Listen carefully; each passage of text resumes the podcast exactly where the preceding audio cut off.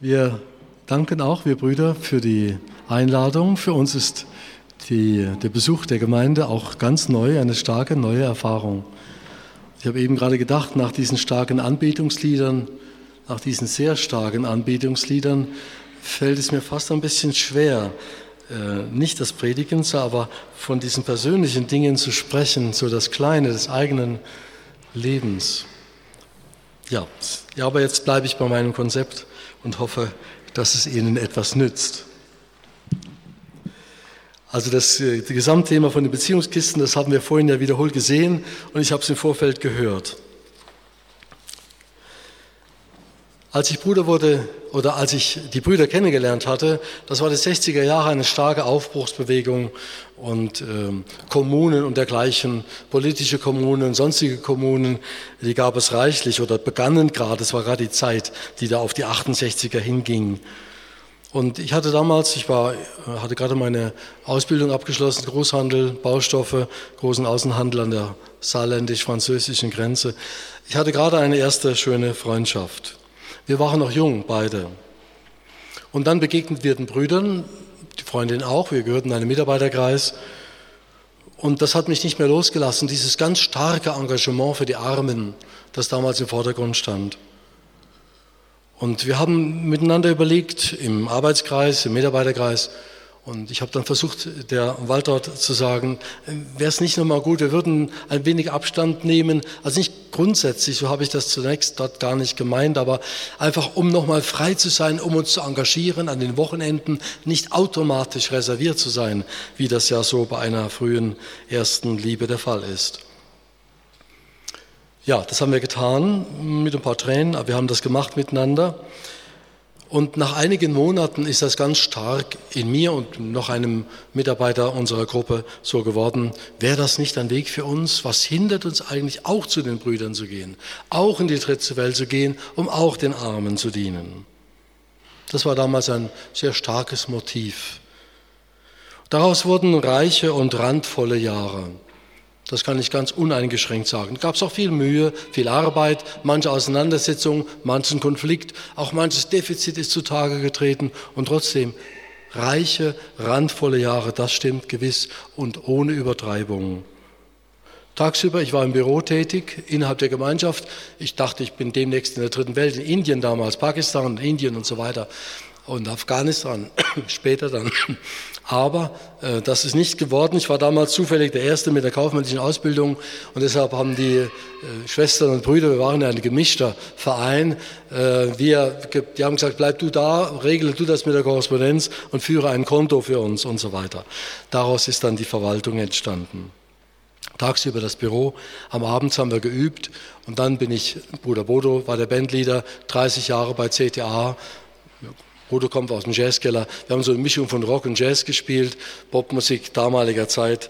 Die Beatles kamen dann Rock, also vorher Rock'n'Roll und dann kamen die Beatles und dann kam so der, die Rockmusik, ja, mit allem so drum und dran. Ähm, also abends und nachts, wir waren immer eine Woche in einer Gemeinde. Und anfangs sind wir hin und her gefahren, um tagsüber berufstätig zu sein. Das, hat, das ging dann bei bestimmten Abständen mehr so gut, da mussten wir dann Urlaub nehmen. Das konnten wir uns leisten, weil die Gemeinschaft uns getragen hat. Einzeln wäre das so in der Häufung nicht möglich gewesen. Das waren anstrengende Zeiten und enorm reiche Zeiten. Und sind es noch. Es sind nicht mehr die jungen Jahre, es sind andere Jahre jetzt, aber sie sind es noch. Anstrengend und vielleicht auch deswegen reiche Zeiten, reiche Jahre. Ich habe oder wir haben miteinander äh, Jesus im Evangelium als unseren Meister gelesen. Die Worte der Nachfolge waren ganz wichtig, die existenziell an einem gerührt haben. Wer zwei hat, gebe dem, der keins hat und so weiter. Als Provokateur. Jesus ist für mich mindestens in der mittleren Lebensphase, also sagen wir mal bis knapp über die Lebensmitte hinaus, ein reiner Provokateur gewesen. Das fand ich toll. Der war ungezähmt, der Meister, dem wir nachfolgen wollten. Der war auch theologisch übrigens ungezähmt für seine Verhältnisse damals. Aber war auch in seinen Anforderungen ungezähmt. Gott über alles lieben mit allen Kräften des Leibes und der Seele. Das ist doch ein wahnsinniger Anspruch. Wer kann das? Wer kann das tun? Und wer kann das fordern? Wir sagen natürlich, Gott kann das fordern, das ist ja auch richtig. Aber umgesetzt auf die Praxis, Jesus, du bist maßlos. Und seinem Nächsten wie sich selbst Hilfe. Der Allernächste, ne? da beginnt die Schwierigkeit, mit den Afrikanern zu lieben wie sich selbst, das geht ja noch gut. Und, oder Pakistan und so, Indonesien. Aber in der näheren Nachbarschaft, hm, das wird dann etwas schwierig. Charlie Brown, ne? ich liebe die ganze Welt, wenn nur die Nachbarn nicht wären. Erinnern Sie sich bei Snoopy und Charlie Brown. Ich bin zu den Brüdern gegangen und wir alle waren von einer enormen Begeisterung erfasst. Also wir haben nicht sehr viel darüber nachgedacht. Weder jetzt da psychologisch, pastoralpsychologisch, was da jetzt auf uns zukommt als alleinlebende, als ledige Männergemeinschaft und als ledige Frauengemeinschaft. Da haben wir nicht so sehr viel darüber nachgedacht. Wir waren viel zu beschäftigt mit dem direkten Engagement. Eben Beruf, am Abend üben oder Veranstaltung oder Gäste. Eine andere Alternative gab es nicht. Und für viele von uns ist das so ähnlich immer noch. Ähm, wir waren stark herausgefordert und wir waren stolz auf Jesus. Und ich glaube, im Rückblick darf man das ja sagen, nach ein paar Jahren oder sogar Jahrzehnten, wir waren auch ziemlich stolz auf uns selbst. Gott oder Jesus hat mich nicht auf diesen Weg gezwungen. Ich könnte nicht sagen, damals habe ich ihn gefragt und er hat gesagt, du musst das tun, das ist dein Weg, gib dein Leben hin, verzichte auf die Freundschaft und die Zärtlichkeit und die Liebe und so weiter. Das könnte ich nicht sagen. Ich glaube auch, das ist ganz, ganz selten der Fall.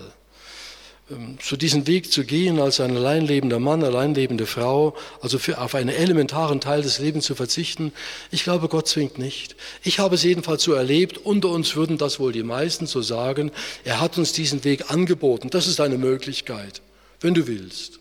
Du kannst doch anders und fruchttagen und gut sein, aber das ist ein Weg. Und wir sind ihn gegangen, wie gesagt, mit großer Begeisterung. Aber Schritt zwei, unser Ledigsein musste sich bewähren. Das ist ja ein bisschen das Schwerpunkt, zumindest im ersten Teil meiner Rede.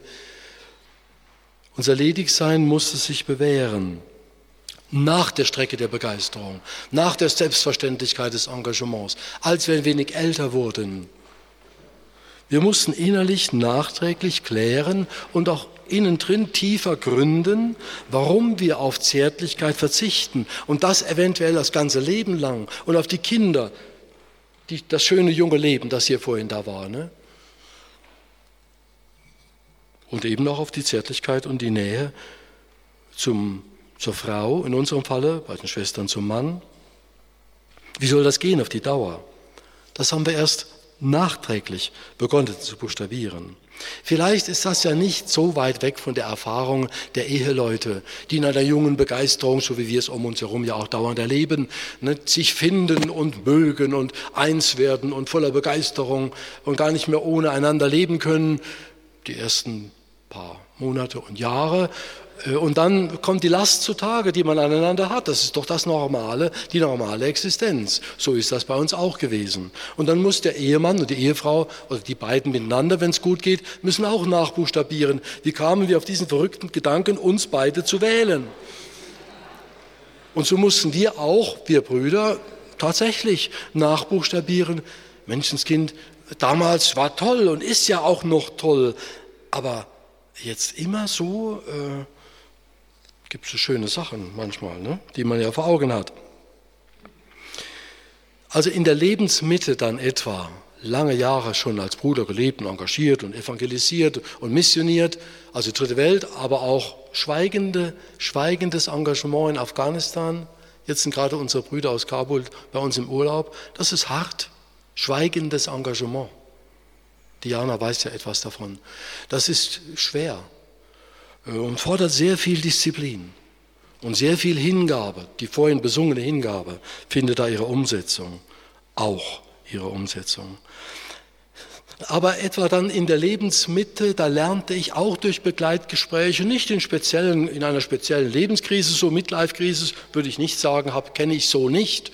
Äh, aber das Nachbuchstabieren hat uns doch mächtig getroffen, einige von uns mehr, einige von uns weniger, mich auch. Äh, da lernte ich aber eine wichtige Einsicht. Wir ledigen Männer und ledigen Frauen, wir bleiben Männer und Frauen, weiblich und männlich, wenn alles gut geht. Wir bleiben es mit allen typischen Risiken und den typischen Kräften der Leidenschaft und der Dynamik. Und das ist gut so. Es gab eine Zeit auch in der Band, da hatten wir vor uns auch viel Publikum, wie wir, jetzt hier beieinander sind und eben mit Scheinwerfern und Klatschen und Tamtam. Ähm, und äh, da kann einem ja alles Mögliche durch den Kopf gehen, ne? wenn man da an seinem Bass spielt wie ich und steht und singt und sieht so aus die ersten Reihen, soweit man sehen kann. Und da habe ich oft gedacht, eigentlich solltest du das jetzt nicht mehr sehen. Ne? Bist doch alt genug oder so. Und außerdem hast du versprochen, ledig zu sein. Guck weg.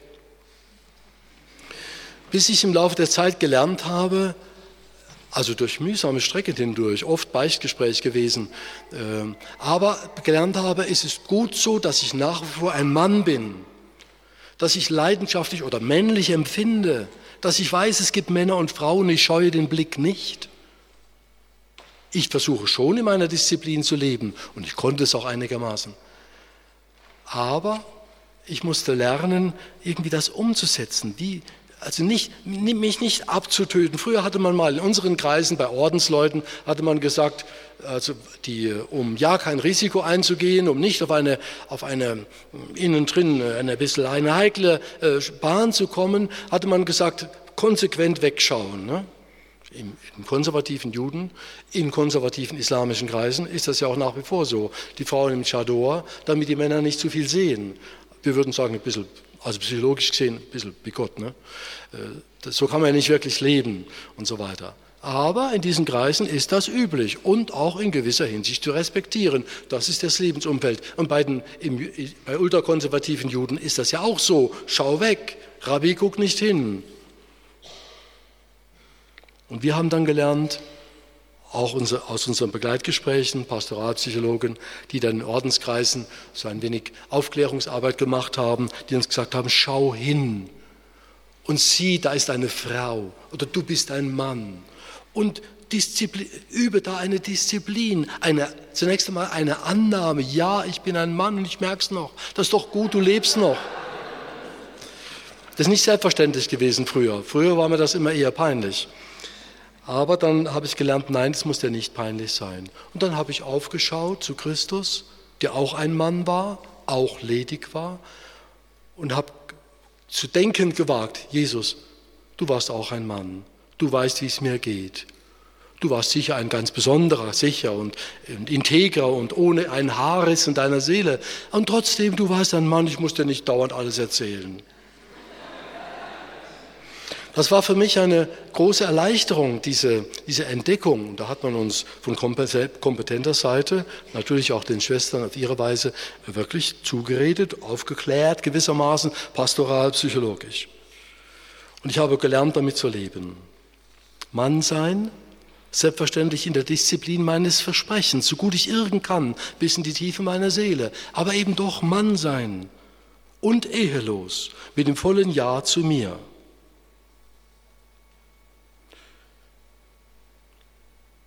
Damals lernte ich auch, eine, eine, die Rückseite wäre nämlich, wenn wir uns, wir kennen ja solche Personen aus der alten Erziehung, äh, auch in Ordenskreisen, aber auch so ähm, äh, Junggesellenmenschen oder Jungfrauen, älter gewordene Fräuleins und so. Äh, da kann ja passieren, sie werden sehr merkwürdig. Ne? Oder sie werden ähm, hart. Oder wenn jetzt jemand das aus irgendwelchen frommen religiösen Gründen tut, so allein zu leben, oder ist vielleicht hineingestürzt in diese Lebensbahn, es hat nicht gezündet oder es konnte von Familienseite her nicht sein oder irgendjemand hat sein Leben in Beschlag genommen, der kam gar nicht zur Ehe und so, das gibt's ja. Und dann versucht einer sich zu zügeln und so, wird ganz hart und stur. Das ist unerträglich. Ne? Das ist kein, zumindest kein gutes Bild. Also nichts, was erstrebenswert wäre. Nein, so wollten wir nicht. Ich habe gelernt, wenn es dir gelänge, dich völlig abzutöten und dich gar nicht mehr zu spüren, dann wärst du tot. Und dann wärst du nicht barmherzig und nicht gütig. Du könntest nicht mit den Kindern spielen und du könntest auch nicht eine lebhafte Beziehung mit Mitarbeiterinnen und Mitarbeitern, mit Frauen haben. Ich meine, es ist eine gute, aber eine, eine Beziehung, die, wie soll ich sagen, die das Necken und Lachen nicht scheut. Ist nicht so ganz einfach, die Balance richtig zu treffen, muss ich sagen. Aber immerhin, Die Rückseite, also die andere Variante, dieses völlig abgekapselte Dasein, das wollen wir nicht. Ich will auch nicht unbarmherzig werden und nicht hart. Es gibt noch ein anderes Stichwort auf diesem Gebiet, dann wechsle ich ein bisschen das Thema. Ähm, die Sublimation, das hat man uns früher, haben wir das auch in, den, in guten geistlichen Büchern immer wieder gelesen für Ordensleute. Äh, du musst deine Kräfte, die sexuellen Kräfte, sublimieren, wandeln. Das hat man dann eine Weile so oft gehört, dass man als Vater immer hören konnte, ja, aber es geht halt nicht und so. Irgendwann hat man gelernt, doch zu zügeln, doch Kräfte zu wandeln. Heute ist dieses Wort nicht mehr so im Vordergrund, aber in der Praxis findet es auch statt. Wie vorhin gesagt, also der psychologische Vorgang, ich nehme mich an, ich schaue, ich sehe, ich bin wach, lebendig und weiß, ich habe mich Gott versprochen. Oder, um, um es ein bisschen niedriger zu halten, ich habe mich meiner Bruderschaft versprochen als lediger Mann. Ich will da verfügbar bleiben. Deshalb spiele ich jetzt das Spiel nicht zu Ende, sondern ich bleibe in der Disziplin, die ich beschlossen habe. Eben auch nach der Lebensmitte oder mit unseren Freunden, das sind ja meistens verheiratete Leute in Familien, da haben wir dann ja auch so nach und nach gelernt, dass man auch als Familie und als Ehemann bzw. als Ehefrau auch seine Disziplin braucht, weil die Kirchen, die Nachbarsgatten und so weiter. Ne? Ähm, Vielleicht ist die, die Übung, die generelle disziplinarische Übung der Seele, innen drin eine Spur zu halten, nicht so weit auseinander. Am Anfang habe ich natürlich gedacht, ich bringe ein wahnsinniges Opfer. Ne? Und wir alle, so ein bisschen dieser Art, bringen ein sehr großes Opfer, all die schönen Mädchen und so. Aber im Laufe der Zeit, dann hat man gelernt, naja, es hat alles auch seinen Preis.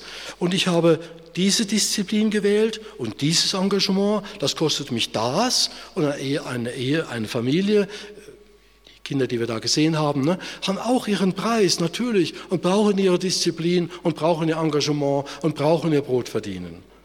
Und wir haben das unsere gewählt. Ich glaube, Gesamt, der Gesamtaufwand an Seele und Disziplin ist nicht so unterschieden, nicht so verschieden. In unserem Falle kann ich noch sagen, wie gesagt, am Anfang haben wir uns da gar keine großen Gedanken gemacht. Das haben wir erst 20 Jahre später oder noch später begonnen nachzubuchstabieren in den Büchern und in Beratung und in Supervision und Begleitgesprächen und in der Seelsorge. Aber uns hat ganz viel geholfen, mir, sagen wir mal, um es persönlich zu bleiben. Es gab so viel zu tun. Für die Armen in der dritten Welt, für die Brüder und Schwestern, die da draußen gelebt und gearbeitet haben und es noch tun und dann auch bei den Evangelisationen, bei den Veranstaltungen, die Übungen und so weiter und die Gäste im Haus. Es gab zum Glück so viel Gutes zu tun. Und das gibt es bis zum heutigen Tag. Aber jetzt einen kleinen äh, Schwerpunktwechsel im Thema äh, nach diesen psychologischen Bemerkungen. Was ist der tragende Grund für die Entscheidung zur Ehelosigkeit im Neuen Testament? Tanja hat, äh, nicht Diana, Tanja hatte mir das Stichwort geschrieben oder hat vorausgesetzt, dass ich von Paulus spreche, oder hat es jedenfalls genannt, 1. Korintherbrief, Kapitel 7. Das ist das Kapitel zur Ehe und Ehelosigkeit. Und dort sagt Paulus ja unter anderem, ich wünschte freilich, alle Menschen wären wie ich, ehelos, frei, verfügbar.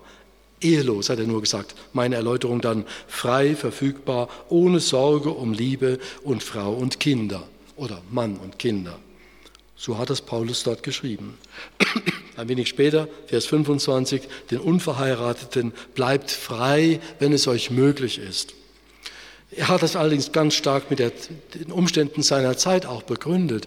Denn es kommen schwere Zeiten auf uns, uns, uns Christen zu. Verfolgungen, Märtyrer und so weiter. Er sah das kommen und das kam ja auch sehr reichlich.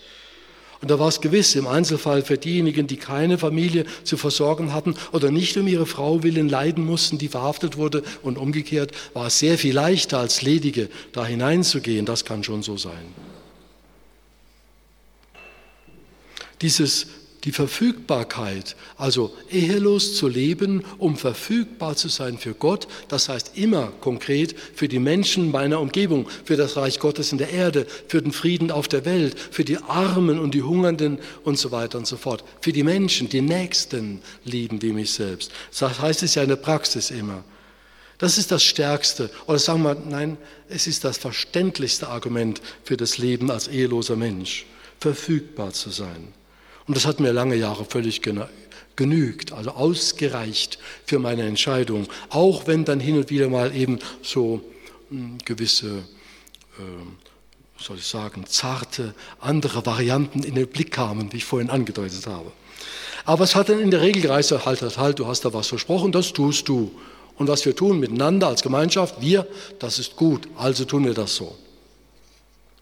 Christusträger, das ist der Name unserer Bruderschaft und Schwesternschaft, ist der deutsche Name des Christophorus, ne? der Riese, der das Kind auf der Schulter trägt, der den Menschen durch den Fluss hilft, ein einfacher Mensch, sagt die Legende, der nicht lesen und schreiben konnte, der nach Christ, der dem Stärksten dienen wollte, um, und auf ein paar Umwegen hat man ihm gesagt, Christus ist der Stärkste, den musst du suchen. Ja, wie finde ich denn den? Er konnte nicht, hat gesagt, bete, kann ich nicht, lies die Bibel, kann ich lesen und so weiter. Und ein kluger Mann hat ihm gesagt, Christophorus, du bist ein starker, großer Mann. Geh an den Fluss, trag die Menschen durch den Fluss und indem du das tust, wirst du Christus dienen. Und er wird kommen, wenn er denn will. Das hat dieser Mann gemacht. Und Christus kam, in der Geschichte ein klassisches Bild, im Kind, so wie er Weihnachten auch kam. Bei Christophorus kam er als Kind. Ein Kind ruft, hol über. Und Christophorus geht rüber und fast nichts auf der Schulter, äh, geht da mit ihm durch den Fluss und es wird immer schwerer und immer schwerer. Am anderen Ufer sagt, Kind bist du? Ich hätte gedacht, ich habe die ganze Welt getragen. Weil wer bist denn du? Dann sagt das Kind, ich bin Christus, den du gesucht hast. Steckt einen Stab in die Erde, Christophorus immer mit Stab abgebildet, steckt einen Stab in die Erde und er wird morgen früh blühen, dann, damit du weißt, du hast nicht geträumt.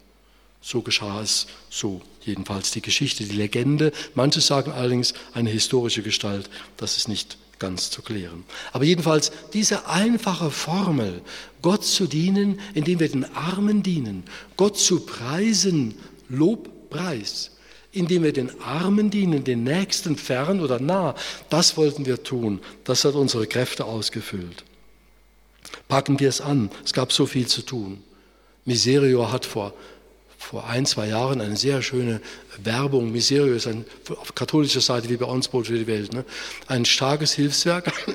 Und die hatten eine Plakatkampagne, da hieß es mit Wut und Zärtlichkeit. Das ist eine tolle Kombination. Auch in Bezug auf die Armen. Ihnen helfen und beistehen mit Wut und Zärtlichkeit, mit Leidenschaft. So wollten die auch Christus dienen. Die Magna Carta, also das Grundwort des ehelosen Lebens, das bewusst gewählte ehelose Leben für die Ordensleute und Kommunitäten und so weiter, ist aber nicht Paulus einer der Brüder, einer der Cheftheologen von Tessé, hat es vor vielen Jahren schon in seinem Büchlein Ehe und Ehelosigkeit beschrieben. Die Magna Carta der Ehelosigkeit stammt, steht bei Jesus. Matthäus 19, Vers 11 und 12. Auch ein Gespräch über die Ehe. Ein etwas seltsames Gespräch. Jesus sagt mit der Scheidung, nein, war nicht so gemeint. Und die Jünger sagen, ja, aber ist ja besser gar nicht zu heiraten. Etwas seltsam, die Reaktion. Wenn man denkt, lauter fromme Leute, was haben die denn für ein Bild gehabt? Ne? Naja, aber dort sagt Jesus dann im Weiteren, es wird immer Menschen geben, die um des Himmelreiches willen auf die Ehe verzichten. Er redet nie wieder drüber. Keine Rede, also keine Vortrag oder so darüber ausführlich, nur dieser eine Satz. Es wird immer Menschen geben, die um des Himmelreichs willen auf die Ehe verzichten. Um des Himmelreichs willen? Der Satz meint, wenn man den näher anschaut, in der Praxis auch den Nächsten das, das Stärken des Friedens untereinander, ne? Gemeinde bauen, Orte der Befreiung schaffen, die jetzt eine Gemeinde eine ist, äh, in die man einladen kann und so weiter. Himmelreich, ja. Aber dieses Wort hat, ein, hat nicht nur die Zweckmäßigkeit im Auge, sondern da klingt noch mehr mit. Diese persönliche Beziehung, es ist stärker auf Gott bezogen. Es wird immer Menschen geben, die um des Himmelreichs willen auf die Ehe verzichten die auf dich schauen, Jesus, und etwa dann die Frage zulassen, könntest doch mich meinen?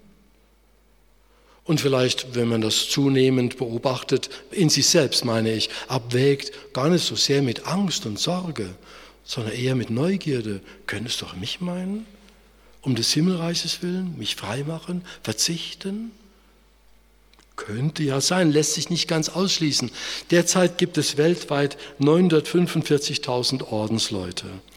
Das ist eine große Zahl, aber gemessen an der Bevölkerung der Erde keine so sehr große Zahl. Übrigens im Verhältnis Mann-Frau, ein Viertel Männer, drei Viertel Frauen. Offenbar sind Frauen, das glaube ich übrigens in der dritten Welt, weiß man das auch, Frauen sind belastbarer, hingabefähiger, halten auf die Dauer mehr Schmerz aus als Männer. Wir kapitulieren schneller. Frauen halten länger durch. In Deutschland, katholische Ordensfrauen, ich habe die der evangelischen Kommunitäten gerade nicht gekriegt, katholische Ordensleute, 19.300 Ordensfrauen, 4.700 Ordensmänner. Dazu kommt die große Zahl der evangelischen Kommunitäten und die kleine Zahl der evangelischen, äh, Verzeihung, die große Zahl der evangelischen Diakonissen, wollte ich sagen. Generationen vor uns haben es schon längst vorgemacht. Äh, und die kleinere Zahl der evangelischen Kommunitäten. Ein Beispiel aus dem Kampf gegen Lepra. Raoul Follero hat das aufgeschrieben. Einer der Kämpfer, der war behindert.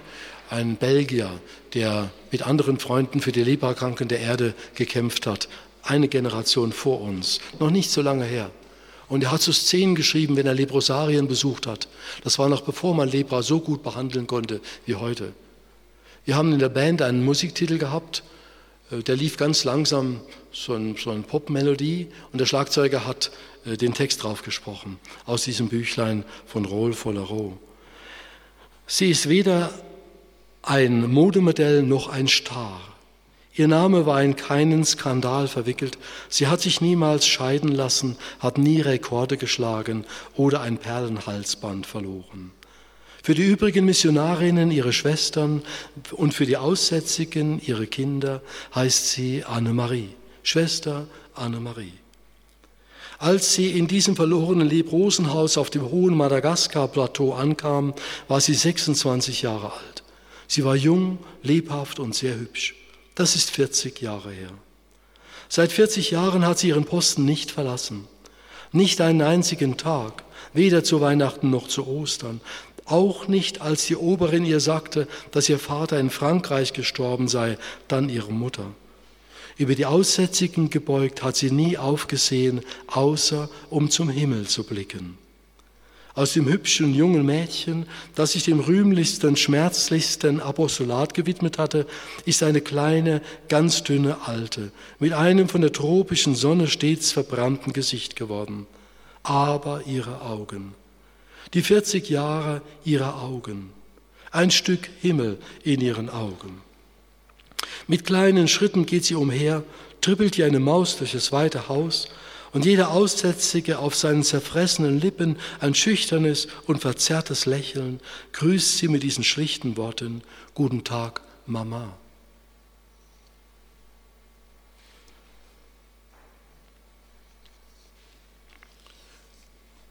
Noch einmal ein Kleiner Themenwechsel. Valentin, du kannst mir ruhig winken. Noch fünf Minuten brauche ich, ja? ja. Aber nochmal, nicht jeder und jeder, jede lediger Mensch lebt in einer Kommunität. Nicht jeder Ledige lebt in einer Kommunität. Aber jeder sollte in einer Gemeinde sein, sofern er als Christ leben will. Das sage ich nicht als Dogma oder so als Befehl, aber ich glaube, es ist eine ganz natürliche Reaktion. Und wir ledigen möglicherweise noch ein bisschen dringender als die Verheirateten. Es ist nicht gut, dass der Mensch allein sei, heißt es in einer der Paradiesberichte. Ich will ihm eine Gehilfin machen, hat Gott gesagt. Ich will ihm ein ihr einen Gehilfen machen. So darf man das wohl heutzutage sagen in unserer Bruderschaft, in eurer Gemeinde, in den Familien auch, bei den Allernächsten. Die Beziehungen zueinander brauchen wir dringend. Sie sind ein Wahrwerden unseres Lobpreises. Sie sind ein notwendiges Mittel, dass unser Christsein wahr wird das, das Maß an Christsein, das jetzt möglich ist. Wir sind ja wahrscheinlich wenige Heilige unter uns. Aber immerhin, das Maß, das jetzt möglich ist, das braucht die Wahrwerdung. Und für die Wahrwerdung brauchen wir einander, nicht nur im freundlichen Streicheln und in gar zu sanften Liedern, sondern auch in der Auseinandersetzung, im Konflikt. Sonst werden wir eben nicht wahr. Das gilt ja für Eheleute auch. Aber wir, wir brauchen, also jeder, auch der ledige Mann, die ledige Frau, braucht die Gemeinschaft. Und diese Wahrwerdung beginnt oder ähm, kriegt dort ihre Tiefe, wo wir der Andersartigkeit begegnen. Ich meine, den Eheleuten unter euch, die ihr jetzt ja hier wohl die Überzahl seid, muss ich das ja eigentlich nicht erklären. Es ist vielleicht ein bisschen banal, wenn ich das sage. Aber im Schmerz, in der Andersartigkeit, im Nichtverstehen, und dann eben auch manchmal im daraus resultierenden Konflikt, den kann man nicht immer ganz vermeiden, dort beginnt genau die Wahrwerdung. Zunächst einmal, dass man hinnehmen muss, das begreife ich nicht. Sie, nicht nur Frau ist anders, auch Mann ist anders und so weiter. Also die Andersartigkeit brauchen wir, das ist kein Versehen in der Schöpfung. Gott hat das zu unserer Reifung so angelegt. Darum gehören wir zusammen. Darum brauchen wir einander. Bei Paulus einander höher achten, einer diene dem anderen, gesinnt sein wie Christus, dieser wunderbare Christus-Hymnus. Das sind Paulus Worte. Oder Johannes in seinem ersten Brief, 1. Äh, Johannesbrief Kapitel 3. Dort, wie kannst du sagen, dass du Gott liebst, wenn du nicht, den du nicht siehst, wenn du nicht deinen Nächsten liebst, den du siehst? Und dann bei Jesus, wenn man an die Quelle sozusagen der Worte gehen, bei Jesus ganz unausweichlich. Ne? Denn Gott und der Nächste, man darf nicht sagen, sind eins. Ne? Das würde theologisch überfordern. Aber sie sind ganz nahe beieinander. Wir können uns religiös nicht durchträumen. Auch nicht in schöne Stimmungen. Wir brauchen die Wahrwerdung unseres Glaubens und auch unseres Lobpreises. Und darum brauchen wir einander. Und zwar die Form von Miteinander, wo man, wo man zu einer Gemeinde gehört oder in unserem Falle in eine Kommunität gehört, wo man sich ein Wort gegeben hat und darum auch nicht rasch weglaufen kann. Wir brauchen einander, um wahr zu werden. Und bei uns ledigen Leuten, damit wir nicht gar zu merkwürdig werden. Ne? Damit wir unsere Reifungsschritte auch machen können, die, die die Eheleute mehr oder weniger zwangsläufig machen müssen. Und wieder mit einem Wort des äh, Johannes aus seinem Evangelium, damit unsere Nachbarn erkennen, daran, an dem wir miteinander umgehen, erkennen, dass wir Christen sind. Das ist ja ein ungeheuer hoher Anspruch, da kann man ja depressiv dran werden als Christ. Wenn man den Alltag unter uns Christen auch in unserer Kommunität kennt der Alltag, der ist in kleinen Schritten. Selten einmal ein Flug hin und wieder. Aber dann kommt die Landung und dann kommt wieder der kleine Schritt. Äh, und wenn ich mir manchmal denke, die Mitarbeiter und Freunde, die bei uns außen eingehen oder die Handwerker, die bei uns außen eingehen, sehen die Christus in uns? Daran könnte man manchmal fast ein bisschen deprimiert werden. Und ich kann mir nur so helfen, dass ich sage, Jesus, mehr kann ich jetzt gerade nicht bringen. Ich bin kein anderer, als ich jetzt bin in, dem, in der Lebensphase und so weiter und der Heiligungsphase und sonstigen Phasen, wie ich jetzt bin, so lebe ich jetzt und versuche mich am Morgen dir anzuvertrauen und bitte dich, hilf mir.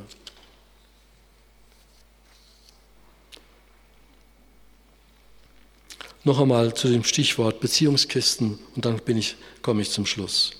Die Beziehungskisten einer Kommunität, selbstverständlich habe ich jetzt, da denke ich, schon genügend angedeutet, gibt es in einer Kommunität Konflikte. Das wäre eine sehr seltsame Gruppe, wo es keine Konflikte gäbe. Da müssen Sie dringend Psychotherapeuten schicken. Das kann gar nicht gut gehen. Es gibt ja solche, es gab solche geschlossenen Systeme, auch in christlichen Kreisen. Die nähern sich dann aber irgendwann einem sektiererischen Verhalten mit einer sehr straffen Leitung und so weiter. Ne? Lachen, wenn alle lachen, weinen, wenn alle lachen, äh, weinen und so weiter, aufstehen, wenn alle aufstehen, sitzen, alle, das geht nicht. Ne? Am Anfang unserer Gemeinschaft, da haben wir uns eher wie Soldaten gefühlt. Da war Geschlossenheit, das System, das war klasse. Ne? Und wir waren auch leistungsfähig. Im Laufe der Zeit mussten wir lernen, die Eheleute übrigens auch, dass ja immer auch noch Individuen sind. Und dass der Gleichschritt kein Gleichschritt sein kann, ja gar nicht sein darf. Der eine ist gerade dort und der andere ist gerade dort und wir müssen Geduld haben miteinander und füreinander. In Kommunitäten gibt es auch Komplikationen. Bei Männergemeinschaften auch. Bei Frauengemeinschaften sagt man, hören wir immer wieder, ich meine das jetzt im Ernst gesagt, dass die Dinge etwas komplizierter sind seelisch, dass man sich leichter verhakelt und so. Und wir Männer hätten es ja gut, wir wären so einfach strukturiert, ein paar Holzschnitte und fertig. Darum merken wir Männer ja vieles auch nicht, ne, was die Frauen schon längst gemerkt haben. Also das ist auch nicht nur flapsig gemeint, es ist ja wirklich so. Ne? Und bei Männergemeinschaften sagt man ja oft, die schweigen sowieso alle, da gibt es keinen Konflikt. Aber äh, das stimmt zum Glück nicht. Also wir Brüder mussten äh, nach, nach 30 Jahren etwa, haben wir begonnen, oder nach 40 Jahren sogar erst, nach 30 ging es schon ein bisschen los mit Psychotherapeuten aus unserem Freundeskreis. Also dass wir Supervisionen gemacht haben und gelernt haben, dass auch die Stillen unter uns sprechen. Wir haben auch, so, wir haben auch Schweiger. Und, und die sind fleißig und sehr akkurat und so, und, aber immer schön schweigsam. Und die muss man dann wirklich stupfen. Jetzt, also bitte jetzt sprich, hast du eine Meinung oder keine? Und, und andere, wir haben noch Verkäufer, ne, die ständig verkaufen. Also da, da muss der Supervisor dann gelegentlich auch sagen, langsam, langsam, das Produkt gibt es noch gar nicht, das du da anbietest. Also wir mussten lernen, miteinander zu sprechen. Und es gibt eine Paartherapie, ein Stichwort Zwiegespräche. Ich meine jetzt eine normalen Paartherapie der Eheleute von Möller in Frankfurt und andere Leute. Also eine regelmäßige Gesprächszeit, 90 Minuten wöchentlich. Äh, das haben, halten wir so nicht mehr durch, aber es gab eine Phase, wo unter uns Zwiegespräche, die waren Standard. Also man hat sich einen der Mitbrüder gesucht, Manche haben sie sogar losen lassen, weil sie sich nicht entschließen konnten, oh, machen wir es so. Und dann gehen wir zwar jede Woche 90 Minuten und erzählen uns, wie wir die Welt erleben und wie wir den anderen erleben und so weiter. Zwiegespräche. Soll für Eheleute sehr hilfreich sein. Es war auch für uns eine gute Übung. Inzwischen hat sich das ein bisschen verlagert in die größeren Gespräche, die, die dann auch ihren eigenen geschützten Charakter haben, wo jeder spricht oder sprechen sollte. In welchem Stand mein Schlussgedanke, in welchem Stand wir ledigen Frauen und Männer, Verzeihung, in welchem Stand wir Frauen und Männer auch leben, verheiratet oder ledig, so wollte ich sagen. In welchem Stand wir auch leben, wir alle sind berufen, Frucht zu tragen. Wir Christen, von Christus. Er hat uns Gaben anvertraut und hat gesagt, ich habe euch Pfunde gegeben. Also ihr kennt den Begriff von den anvertrauten Pfunden im Evangelium. Nun wuchert damit. Jesus hat, ist ja sehr weit gegangen, er hat uns sogar verpflichtet. Du bist ja gar nicht frei zu wählen, ob du deine Kräfte einsetzen willst oder nicht. Jesus ist da sehr streng in seinen Bildern, im Evangelium, in der guten Nachricht. Sei fruchtbar. Und ich glaube, dass er das wirklich ganz und gar, auch wenn er ganz streng wird, der ungezähmte Meister, mit ein paar kantigen Formulierungen, man kann sein Leben auch verlieren, du kannst es auch verspielen. Pass auf, dass du nicht ein festgetretener Acker bist und so weiter. Ne? Frucht tragen. Lass meine Worte in dir Frucht tragen. Ich glaube, dass die Strenge, die in diesen Worten liegt, auch seiner Liebe entspricht. Man, die Liebe, die sie abgebildet hat am gekreuzigten Christus, wie wir hier auch vor uns haben. Unüberbietbares Bild.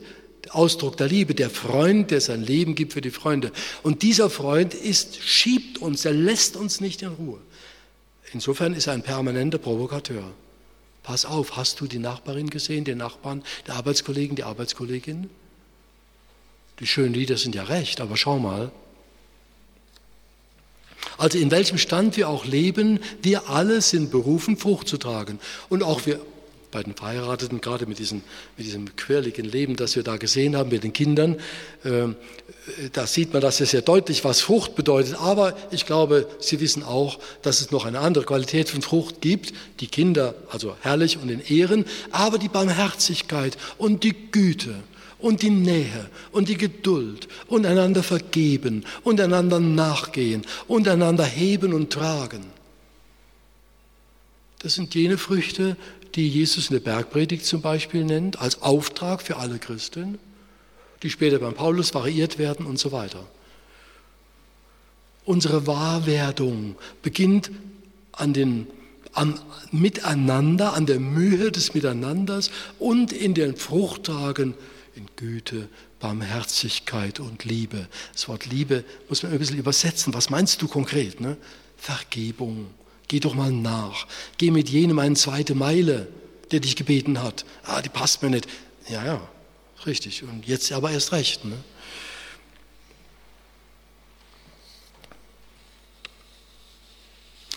Jesus, noch einmal die Schlussbemerkung, war der ledige Herr, dem wir folgen, Christus. Der war kein abgehobener Mann, ne? lebte wie wir in der Wohnung seiner Eltern, 30 Jahre, ist dann herausgetreten und hatte einen problemlosen Umgang mit den Frauen. Zu seiner Zeit revolutionär. Und er konnte dem Pharisäer Simon sagen, der einer von der Sorte Männern aus der damaligen Erziehung, ganz in Ehren, dem man beigebracht hat, wie kommt diese Frau in deine Wohnung? Schau weg. Guck sie nicht an, ehre sie nicht durch deinen Blick und so weiter. Ne? Da gab es ja ganz strenge Vorstellungen. Die hatten auch einmal einen guten Grund und sind dann eben wie manches ins Negative hinein gewuchert. Aber jedenfalls, da sagt Jesus, Simon, siehst du, was sie tut? Sie liegen am Tisch und die Sünderin netzt ihm die Füße mit ihren langen Haaren. Schon ein bisschen ein, ein sehr, ähm, ein, ein soll ich sagen, ein berührendes Bild, ein bisschen lasziv schon. Ne? Also ich muss ja sehr lange Haare gehabt haben, um dann mit den Haaren zu trocknen und so, und voller Begeisterung und Hingabe an den, an den Christus, an Jesus von Nazareth, soweit sie ihn begriffen hat. Und, Je, und Jesus sagt dem Simon, siehst du sie? Schau her, Simon, siehst du, was sie tut? Du hast nicht Wasser gegeben für die Füße und so weiter. Erzählt das ja dann auf. Ne? Und dann sagt er der Frau, Frau, steh auf, geh im Frieden. Und sie kann aufgerichtet äh, nach Hause gehen, bei ihren Nachbarinnen schauen. Sie kann eine, eine neue Person voll im Frieden. Jesus konnte mit den Frauen seiner Zeit umgehen, mit den Armen, mit den Bedürftigen, die ihm ihre Kinder gebracht haben und so weiter. Und ich glaube, manchmal denke ich mir, Herr Jesus, ich weiß nicht, ob ich das so gut könnte wie du. Eine unsinnige Bemerkung. Natürlich kann ich es nicht so gut wie Jesus.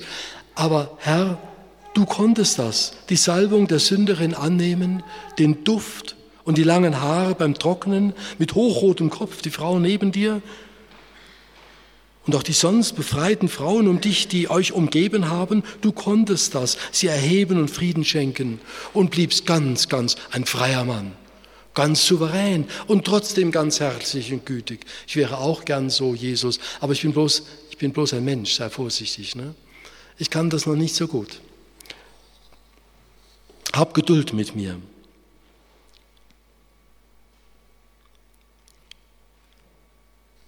Schlusszitat. Er schafft Frucht.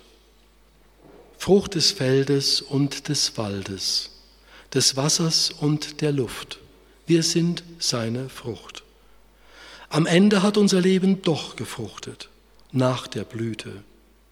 Frucht seiner Leiden an uns. 30-fach, 60-fach, 100-fach, das überlassen wir ihm. Am Ende haben wir doch Frucht getragen. Er hat sie bewahrt. Am Ende stehen wir nicht leer da und schamrot. Sein bitteres Rot hat uns ausgeholfen, stündlich, täglich, lebenslänglich. Wenn die Throne aufgestellt werden, wird der Heiland lachen und sich unserer Überraschung freuen. Er wird in die Hände klatschen und uns werden die Augen aufgehen. Dann werden auch wir lachen und weinen vor Freude. Und alle Gotteskinder werden singen Halleluja. Amen.